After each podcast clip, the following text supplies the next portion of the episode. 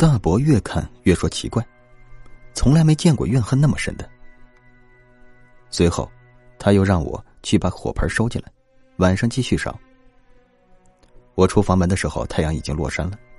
等看向火盆，我再次傻了眼，那火盆里竟然是不断冒出白花花的纸钱，全都是我之前烧给姐姐的。事到如今，他还是不愿意收我的供奉。我急了，连忙叫大伯来看。大伯最后没了办法，他跟我讲说他的本事已经到这里了，现在的情况远远超出他的预料，他是解决不了了，但他认识高人，可以请高人过来帮忙看看。大伯不敢耽搁时间，他赶紧打了电话找人过来。我们等了四十多分钟，才等来一位胖乎乎的中年男人。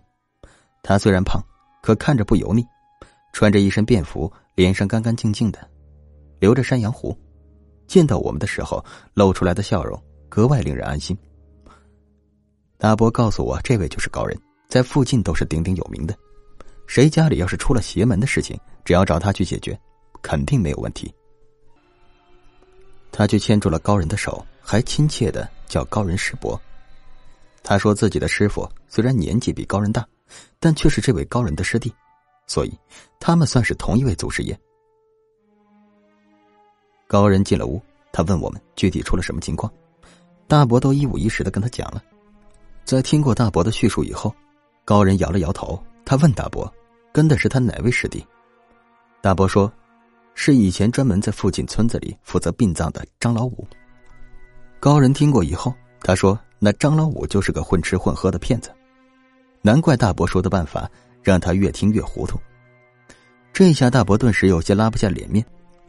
高人则是告诉我们，他说：“死者不接受纸钱，不一定是怨恨难平，因为如果死者真的有怨气，昨天晚上的时候已经会做出一些伤害我的事情。可问题是，死者没有那么做。”然后他又说：“自古阴阳不两立，把尸体放在太阳下晒那么久，可尸体的阴气却越来越重，恰恰说明我姐姐是有阳气保护的。”我问他：“为什么姐姐死了还有阳气保护？”因为我听说阳气都只有活人才会有。高人寻思了一会儿，告诉我，姐姐生平人品应该很好，所以死后还有一点浩然气。晒太阳非但没有伤害到他，反而助长了他的阴气。大伯本来对高人很敬重，可在高人说他的师傅是招摇撞骗之徒以后，也有些不服气了，问高人该怎么办。高人很认真的与我讲。你是不是为了让你姐姐安息，什么都愿意做？我连忙说是。高人说：“现在姐姐不愿意投胎而去，是因为心里有事放不下。只可惜她人已经死了，也完成不了自己的意愿。倒不如借本命灯的阳气给她，看看她有什么遗愿要做。”随后，这位高人就让我躺在了棺材里面。他摸了摸我的额头，很认真的跟我讲：“你和你姐姐朝夕相处。”他对你的气息已经非常熟悉了，所以你借他本命灯是应该没有问题的。但是我要和你说清楚，如果你姐姐要夺你的性命，那你将会必死无疑。你还愿意吗？我说，我愿意，只要能让我姐安心，我怎么都愿意。他要让我去死，那也是我应该的。高人深深叹了口气，然后就招呼大伯一起把尸体抬到了棺材里，让姐姐。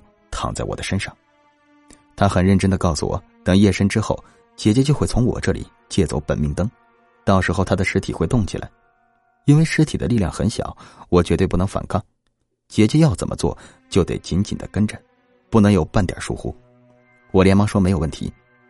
高人又在棺材的顶部和两侧都点了蜡烛，他说人的本命灯就在头顶和肩膀两边，他点上蜡烛是为了帮助姐姐。找到我本命灯的方向，随后他剪下了姐姐的一小撮头发，让我含在嘴里，这样可以帮姐姐熟悉我的气息。办完之后，他就先拉着大伯走了，说接下来要生人回避，还让我千万不要害怕。实际上，我又怎么可能会害怕呢？我只希望姐姐能好好的，而且我真的不害怕姐姐夺走我的命。如果她不能原谅我，要我陪她一起死的话，那我觉得。这一切都是应该的，都是我辜负了这世上对我最好的人。夜深了，本来宁静的屋子里，不知为何吹起了微微的风，那些风特别冷，吹到我的身上，竟然能冷到骨子里。棺材上的三盏蜡烛火光开始摇摇晃晃，我怀里的姐姐越来越冰冷了。我从后面抱着她，轻轻抓住了她的手。这是高人嘱咐我的：如果姐姐有动作的话，我一定要跟着她做，要提前抓住她的手。诡异的事情发生了，我怀里的姐姐竟然微微有了动静。我感觉她的身体在慢慢坐起，我也赶紧跟着她一起坐了起来，可是又不敢动作太急躁。怕惊扰了姐姐。姐姐坐起身后，往两边看了看，我就紧紧贴在她身后，抓着她双手，因为她身体力量不够，我需要感知她想要做什么，然后帮她去做。棺材旁边的火盆里一直都是燃烧着一堆纸钱，这是高人留下的。怪异的是，高人烧的纸钱竟然只是在燃烧，却不会被烧化。那些纸钱一直烧着，但偏偏没有变成灰烬。我知道，那代表姐姐心里的事情还没有放下。等她放下以后，才会接受我的纸钱，安心上路。姐姐又站起身，出了棺材。我紧紧跟在她身后。他走到了床边，忽然弯下腰，然后将手放在了床头柜上。但是他没有拉开抽屉，而是努力的把床头柜往外推。但他又能有什么力气呢？我赶忙就帮他给推开了。在床头柜被推开以后。我惊奇的发现，原来我每天睡觉的床头柜底下竟然被挖出了一个小洞。姐姐从小洞里面拿出一个木盒子，她打开木盒，里面安静的躺着一张存折。我惊讶的打开床头柜的抽屉，因为这是姐姐平时存放存折的地方。但我从来没有去检查过姐姐的余额，这一看我才发现，姐姐平时给人们看到那张存折里面只有两千多元。但她藏起来这个存折，却有七万多块钱。最重要的是，存折上面写的竟然是我的名字。我从来都不知道姐姐有用我的名字去办过存折。姐姐闭着眼睛，将存折轻轻的放在床头柜上，然后又朝着棺材走去。我跟在他身后，陪同他进了棺材。这一下，姐姐躺得安稳了。我轻轻坐起身，才发现火盆里的纸钱被烧成了灰烬。那是姐姐愿意上路的意思。这一刻，我没忍住，哭了。原来姐姐并不是在恨我，她一直放心不下的事情是怕我找不到存折，是怕我不知道家里有这么一笔钱，是怕我没有钱去读大学。我终于忍不住心中的情感，抱着姐姐痛哭起来。我的哭声引来大伯和高人，他们推门进来后，看见我在哭，问我怎么回事。我把情况和他们说了。高人听过以后一阵感慨，说：“你姐姐果然是个好人，难怪太阳都伤不到她。只可惜你们之前还不懂装懂，把你可怜的姐姐放在太阳下晒了那么久。要不是有老天爷保佑他一身正气，只怕他早就魂飞魄散了。”大伯的脸色越来越难看，他很愧疚的说：“对不起，自己只学了点皮毛，就出来百般卖弄。”高人摇了摇头，然后与我讲。原本你姐姐已经可以安心上路了，但是她之前已经被穿上了嫁衣，这门姻亲已经定下了。你愿意让你姐姐出嫁吗？我摇头说，不愿意。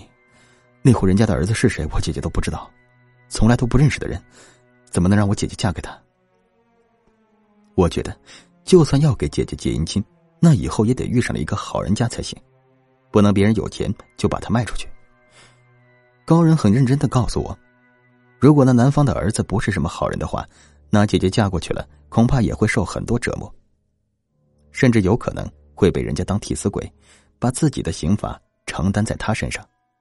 因为人死后是有惩罚的，越好的人越容易投胎而去。